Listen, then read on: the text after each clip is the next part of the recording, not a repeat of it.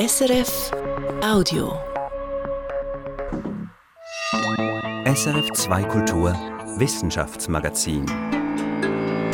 Wir backen heute Weihnachtsgurzli und fragen uns, was genau passiert eigentlich im Ofen? Wir schauen uns an, wie man mit Metall dreidimensional drucken kann und wie man sogar hört, ob es dabei Fehler gibt oder nicht. Und dann noch dies. Ist es schädlich, wenn man bis zu 28 Mal erwacht in der Nacht? Bei Wildschweinen scheint diese Frage nun geklärt. Herzlich willkommen beim Wissenschaftsmagazin. Heute mit Christian von Burg. Mailänderli, Zimtsterne, Spitzbuben und Aniskrebeli. Für die meisten von uns sind sie untrennbar verbunden mit der Weihnachtszeit. Nur, haben Sie sich schon mal überlegt, was eigentlich passiert, wenn wir die Gurzli in den Ofen schieben? Ohne Physik und Chemie geht das nicht. Erst wenn die Moleküle während des Backvorgangs miteinander reagieren, entsteht der richtige Geschmack. Erst mit der Hitze kommt die gewünschte Bräune und Textur. Um diesen Prozess im Ofen genauer zu verstehen, hat Nicole Friedli ihre eigenen Weihnachtsgurzli im kantonalen Labor in Zürich für uns analysieren lassen.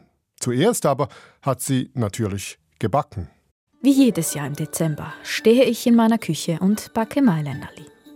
Für den Teig gebe ich 250 Gramm Butter, 225 Gramm Zucker, 500 Gramm Mehl, ein bisschen Salz, drei Eier und die Schale einer Zitrone in eine Schüssel. Ich mische meinen Mailänderli-Teig und stelle ihn für zwei Stunden in den Kühlschrank. Später walle ich ihn dünn aus und steche Tannenbäume und Sterne aus. Und ab in den Ofen damit bei 200 Grad Celsius. Und was jetzt passiert, ist Physik und Chemie. Erreichen die Gurzli eine Temperatur von 100 Grad, setzt als erstes ein physikalischer Vorgang ein. Das Wasser im Teig, also die Flüssigkeit aus den Eiern, dem Butter und aus dem Mehl, ändert seinen Aggregatzustand. Es verdampft. Dann kommt Chemie ins Spiel. Sobald der Teig eine Temperatur von etwa 140 Grad erreicht, findet die sogenannte Maillard-Reaktion statt. Eine chemische Reaktion, bei der Zuckermoleküle und Eiweißbestandteile wie Aminosäuren miteinander reagieren. Es bilden sich neue chemische Verbindungen, die zur typischen Bräune der Gurzli und den gewünschten feinen Aromen führen. Bei dieser Reaktion kann sich unter sehr hohen Temperaturen auch das unerwünschte Acrylamid bilden, ein möglicherweise krebserregender Stoff, der beim Braten, Rösten, Frittieren und Backen von stärkehaltigen Lebensmitteln entstehen kann. Wird der Teig im Backofen heiß, passiert auch noch was anderes. Der Zucker karamellisiert. Beim Karamellisieren kommt es zu einer Reihe von chemischen Prozessen, die zum typischen Geschmack führen. Interessanterweise ist das chemisch gesehen aber noch nicht bis ins Detail geklärt, was da genau abläuft mit dem Zucker. Obwohl also während dem Backen ganz viel mit den Zutaten passiert, berechnen viele Lebensmittelhersteller den Nährwertgehalt ihrer Lebensmittel ganz simpel, einfach anhand der rohen Zutaten.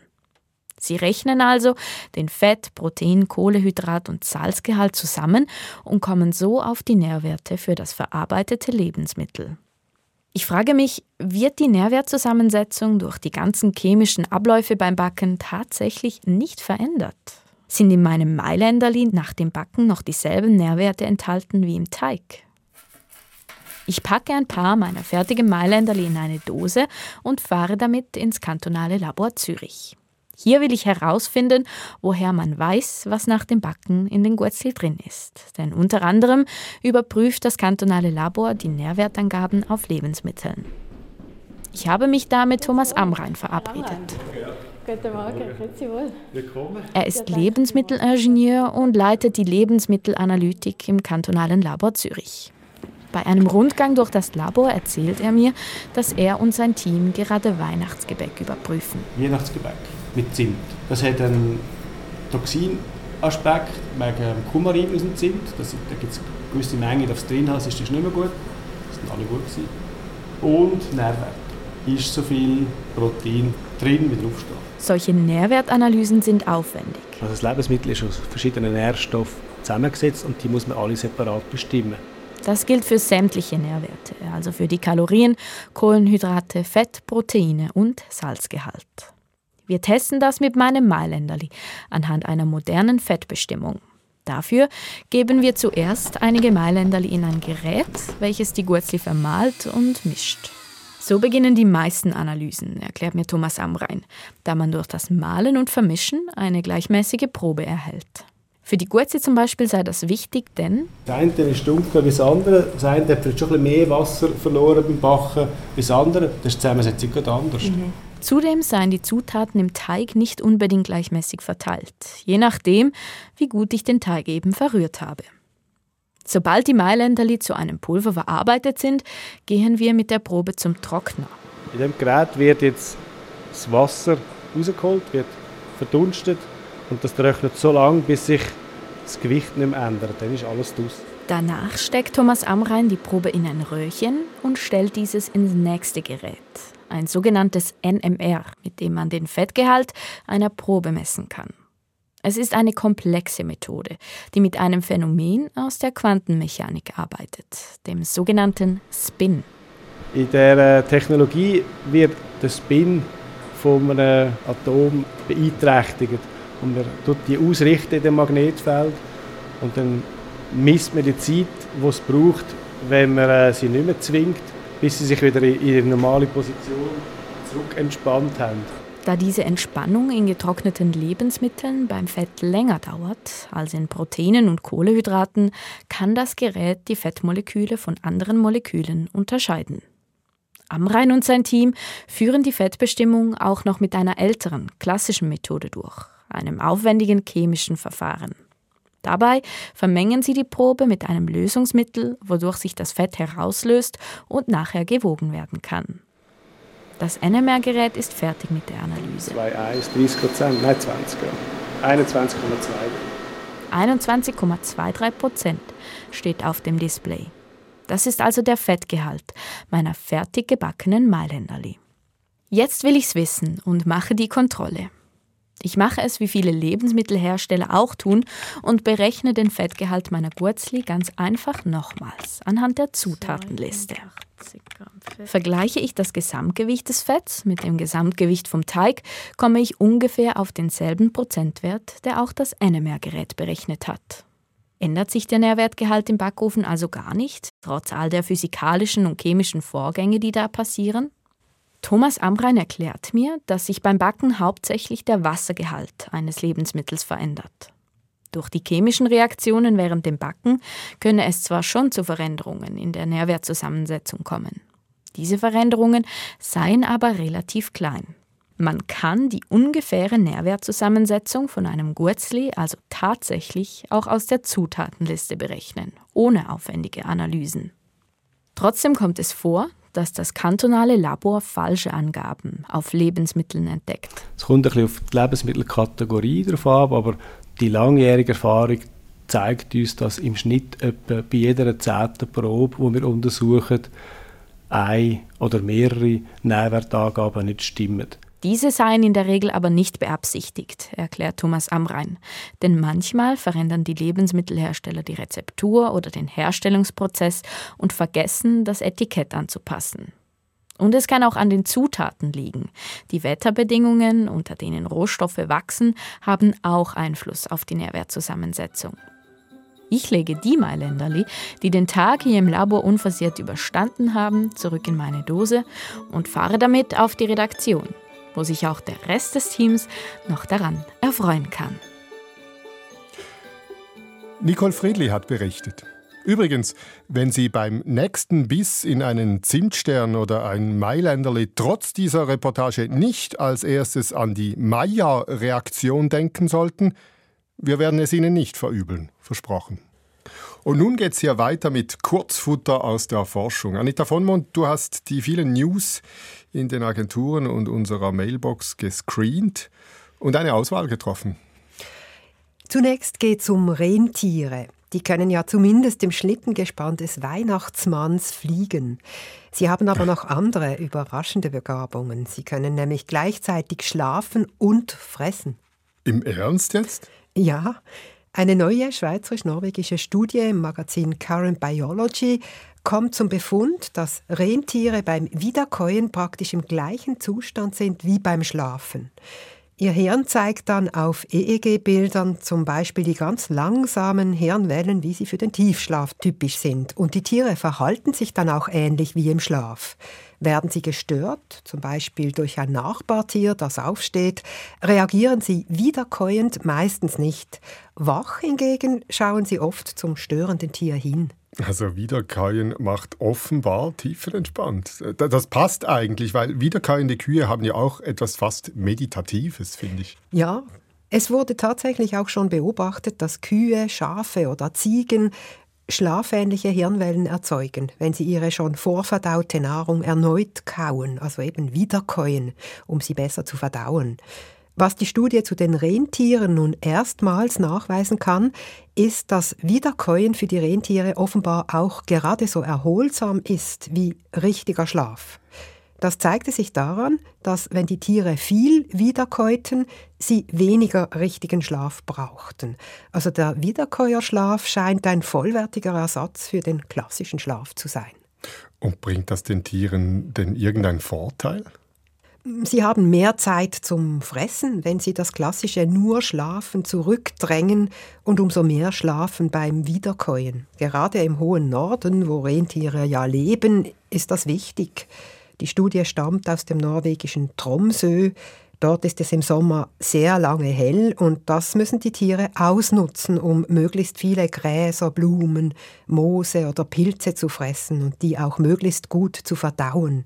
So können sie dann nämlich die nötigen Fettpolster bilden, von denen sie zehren können, wenn es lange dunkel ist und Schnee bedeckt.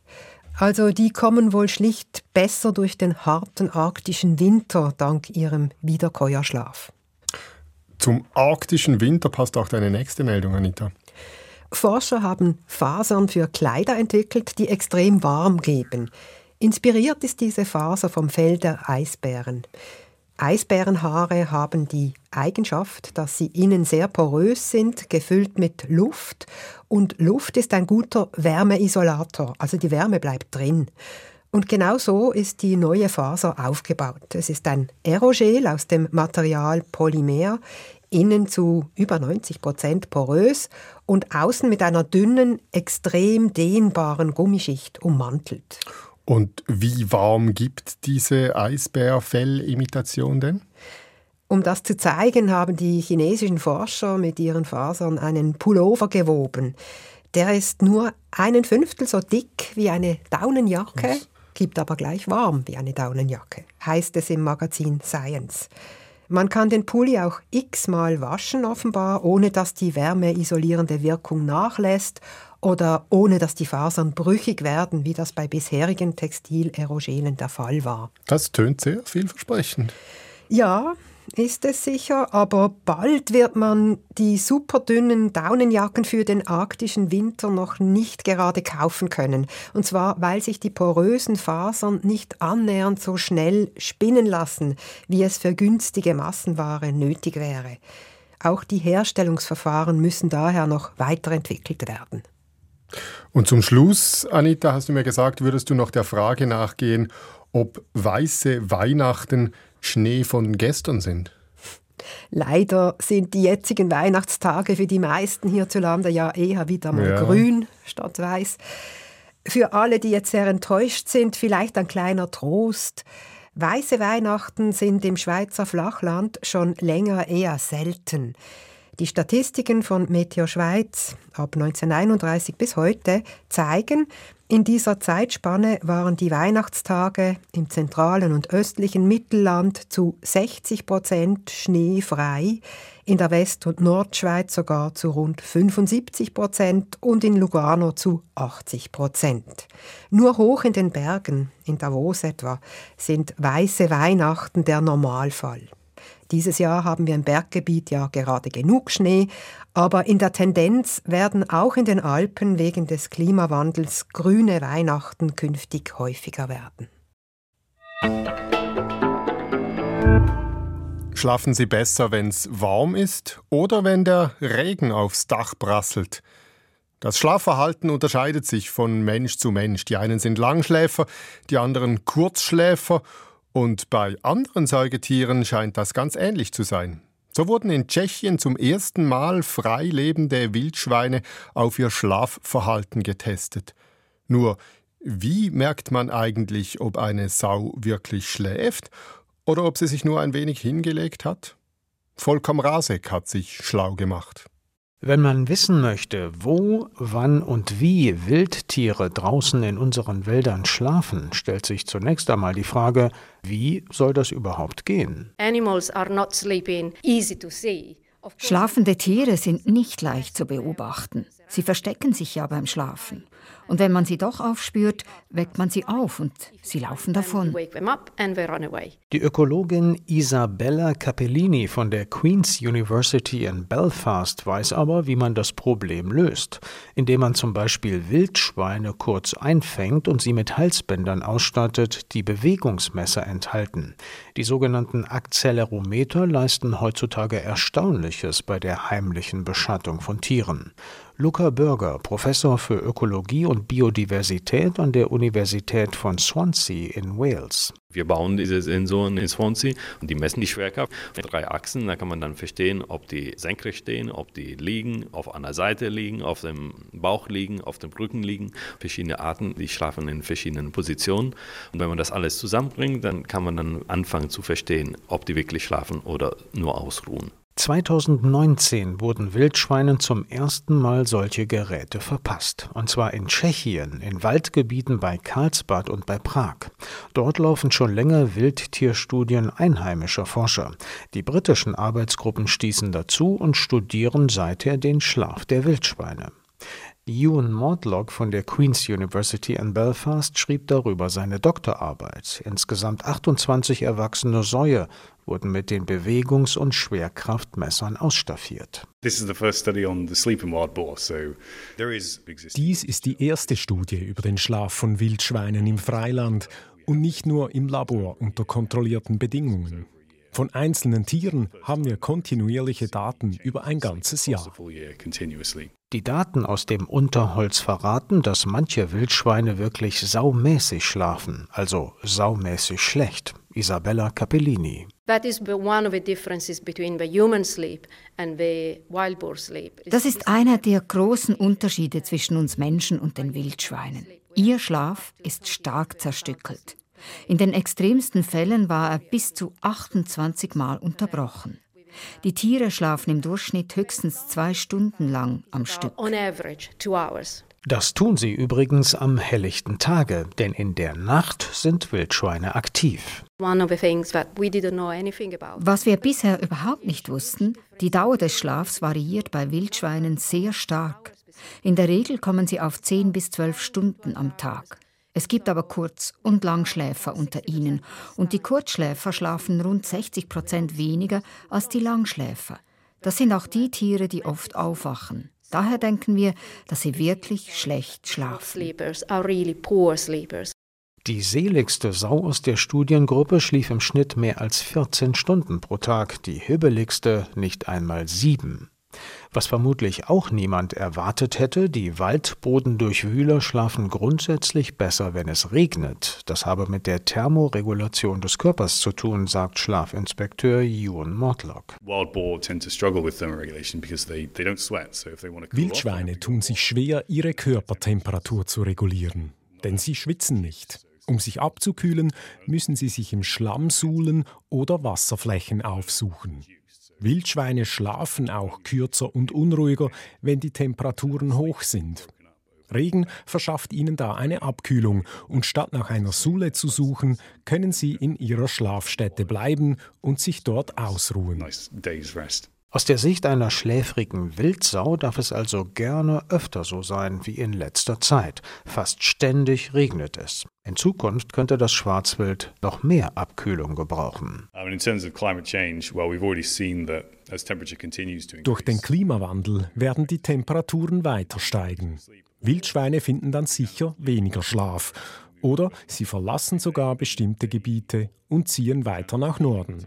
Ich meine, sie brauchen Suhlen und Wasserstellen, um sich abzukühlen. Wenn diese Wasserstellen aber verschwinden, haben die Tiere gar keine andere Wahl, als abzuwandern. Auch unter uns Menschen gibt es ausgesprochene Kurz- und Langschläfer und solche, die mehr oder weniger oft aufwachen nachts. Aber weder das eine noch das andere ist wohl ein Problem. Hauptsache, man fühlt sich morgens gut erholt. So jedenfalls neue Erkenntnisse aus der Schlafforschung. Ob das auch für die Wildsäue gilt? Nun, man kann sie schlecht fragen. Und wie gesagt, man würde sie ja sowieso nicht finden.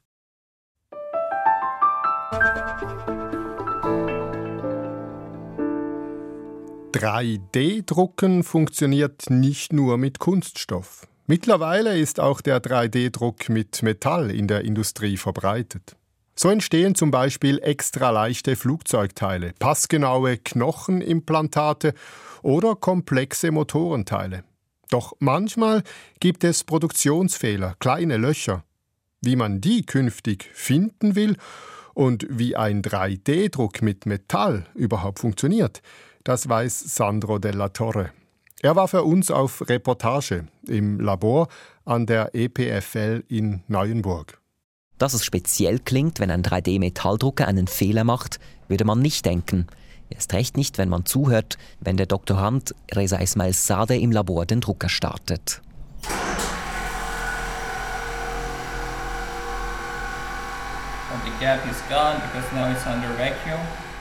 Der Drucker arbeitet in einer geschlossenen Kammer. Aus dieser muss aber zuerst die Luft abgepumpt werden, denn die Luft würde unter der Hitze des Laserstrahls reagieren. Sobald die Luft weg ist, wird Argon oder Stickstoff in den Drucker gepumpt. Entsprechend knattert die Pumpe, die das Gas hineindrückt. Der Drucker ist jetzt fast bereit. Will man nun etwas drucken, muss man dem Drucker ein digitales 3D-Modell des Objekts einspeisen, ein sogenanntes CAD. With some software, we slice it into different layers. Das CAD muss per Spezialsoftware noch in Schichten aufgetrennt werden, jede einzelne leicht dünner als ein menschliches Haar. Das ist nötig, damit der Drucker nachher Schicht für Schicht das gewünschte Objekt aufbauen kann. Auf einer ebenen Grundplatte im Drucker wird als erstes eine feine Schicht Metallpulver verteilt. Gezielt schießt der Laser dann dorthin, wo das Objekt entstehen soll. So it scans the first layer, that means it's melting the powder particles. Der hochenergetische Laser bringt das Metallpulver zum Schmelzen, und zwar gezielt dort, wo es gewünscht ist, fast auf den Hundertstel Millimeter genau. Nur einige Sekunden braucht der Laser für eine Schicht, genug Zeit für die geschmolzenen Schichten sich zu verfestigen und zu verbinden. And then the base plate basically goes down in a step dann fährt die Platte, auf der das Objekt steht, eine Schichtdicke nach unten, das heißt zwischen 20 und 60 Mikrometer. Dann wiederholt sich der Prozess. Ein weiteres Mal wird Metallpulver über die ganze Fläche verstreut. And then the recoater deposits another layer of powder on top of the previously solidified. Man könnte auch sagen, ein neues Pulverbett wird gemacht. Diese Druckmethode ist nämlich bekannt als Laser Powder Bed Fusion. Bei jedem Durchgang verschmilzt der Drucker gezielt die neue Metallschicht mit der letzten. It's not just melting of the layer, also remelting of the previous layers, so everything gets basically diffused together until we have a solid part. So geht das weiter, bis am Ende das gewünschte Objekt entsteht. So ist das zumindest, wenn alles nach Plan verläuft. Doch nicht immer wird das gewünschte Metallteil perfekt gedruckt. Verweilt der Laser zum Beispiel ein bisschen zu lange am gleichen Punkt, schmilzt er an dieser Stelle ein Loch ins Metall, das nachher nicht mehr gefüllt wird. Das erzeugt ein spezielles Geräusch im Ultraschallbereich.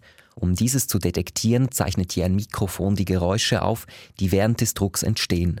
Aus anderen Industrien war schon bekannt, dass Schallwellen etwas über die Form eines Objekts aussagen können. Das EPFL-Team wendet die Schallmethode nun auf eine neue Art auf 3D-Metalldrucker an. Die Daten, die das Mikrofon sammelt, werden von einem Computer aufgezeichnet, um sie später zu analysieren.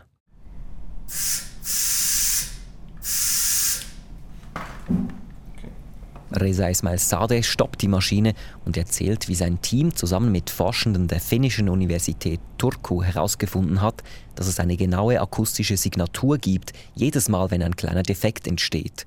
Dazu haben die Forscherinnen und Forscher einen solchen 3D-Metalldrucker, während er ein Objekt druckt, mit der Synchrotron-Lichtquelle am Paul-Scherrer-Institut untersucht.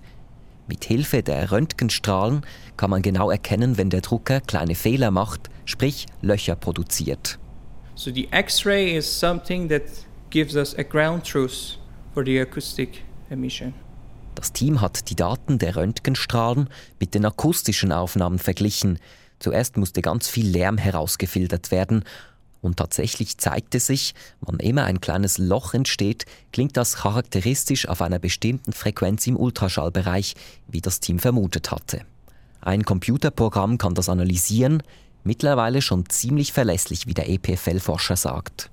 Already we could say, okay, acoustic monitoring is quite reliable and we are progressing a lot with this monitoring technique. Die Fortschritte seien da und das Ziel sei, dass solche akustische Sensoren serienmäßig in 3D-Metalldrucker eingebaut würden. Zwar gibt es schon heute Methoden, mit denen man Defekte finden kann, zum Beispiel Wärmebildkameras, aber die seien nicht so einfach zu installieren und nicht so günstig wie akustische Sensoren. With acoustic sensor, you could just easily install it, and also in terms of price, it's relatively cheaper than the other techniques damit man dadurch zum Beispiel Flugzeugteile oder Implantate noch besser drucken kann, sprich verlässlicher und mit größerer Lebensdauer, fehlt aber noch etwas. Denn heute analysiert das Team die Daten des Drucks erst im Nachhinein. Das Ziel ist, dass irgendwann der Drucker direkt selber hört, wenn er einen Fehler macht und diesen Fehler auch sofort korrigiert. The, the very, let's say, final goal in the LPBF would be that the system optimizes itself without the intervention of human. Das wäre ein riesiger Erfolg, sagt Reza Esmail Sade. Das könnte helfen, 3D-Metalldrucker noch interessanter zu machen für viele industrielle Anwendungen. Für 3D-Drucker gilt also wie für viele andere Dinge auch, der gute Ton macht's. Sandro Della Torre hat berichtet aus dem Labor der EPFL in Neuenburg. Und das war's von uns für diese Woche. Nächste Woche schauen wir gemeinsam zurück aufs Jahr 2023. Es geht um neue Therapien, um künstliche Intelligenz, um den Klimawandel und um neue Erkenntnisse über unsere nächsten Verwandten, die Menschenaffen. Zuständig für die Inhalte dieser Sendung ist Daniel Theiss und am Mikrofon verabschiedet sich Christian von Burg. Das war ein Podcast von SRF.